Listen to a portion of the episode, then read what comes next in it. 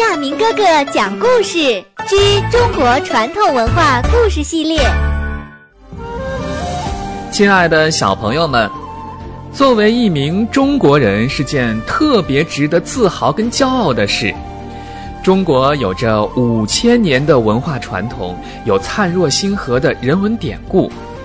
小朋友们，你们想知道，在过去的这五千年的时间里，在我们生活的这片热土上，究竟有过什么样的人？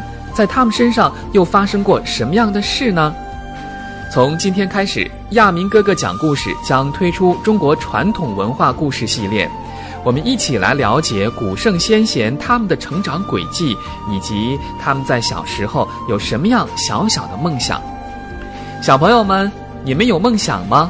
我想，每一个小小的梦想实现并且汇聚，就是大家共同期盼的中国梦。今天亚明哥哥给大家讲的故事名字叫做《爱屋及乌》。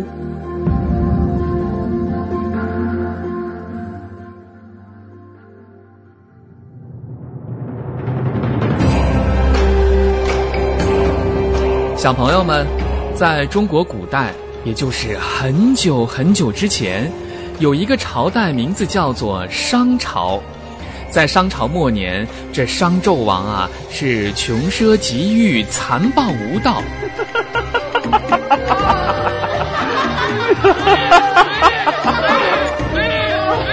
一个诸侯国的首领名字叫做姬昌，决心推翻商朝的统治。姬昌积极的练兵备战，准备东进。可惜他的愿望还没有实现，他就死掉了。姬昌死后，他的儿子继位，名字叫做周武王。周武王在军师姜太公、周公、赵公的辅佐下，联合诸侯出兵讨伐商纣王。双方在牧野交战。这个时候的商纣王已经丧尽人心，军队是纷纷倒戈，终于大败。商朝就这样很快的被周朝取代了。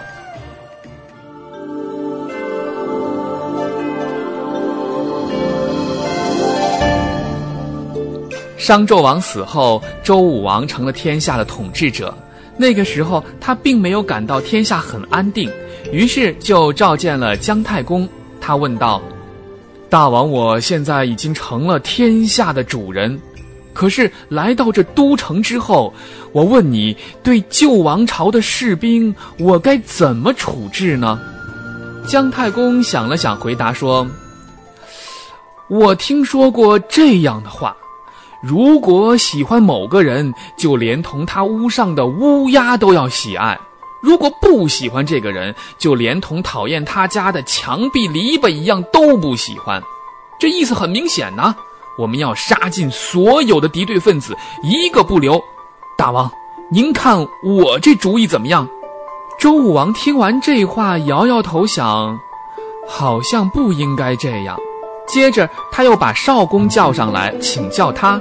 少公说：“哎呀，我听说过，这有罪的要杀，无罪的让他们活。”现在这些都是救人的势力，他们都是有罪者，应该把有罪的人全部都杀掉，不让他们留下残余力量。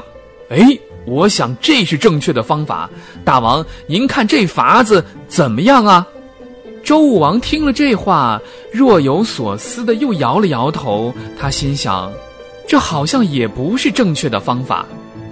这个时候，周公上前说：“大王。”我跟他们的看法完全不一样，我觉得应该让每个人都回到自个儿的家，自个儿去耕田种地。君王不应该偏爱自己的旧友亲属，应该用仁政来感化普天下的人。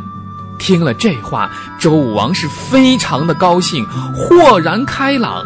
他觉得听了此话，天下就可以从此安定了。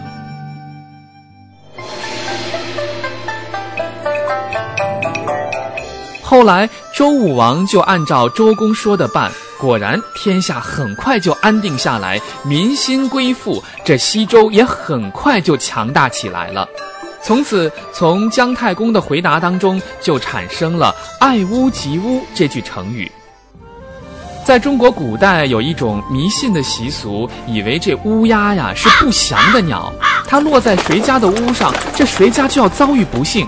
可见古代人是多么讨厌黑色的乌鸦。所以“爱屋及乌”是说，由于爱这个人，因而连他家上停的乌鸦都不再讨厌了。这句成语一向被人用作推爱的比喻，因为深深的喜欢某个人，连他的喜好、他的家人、他的朋友都一同喜欢了，这就是成语“爱屋及乌”的来历。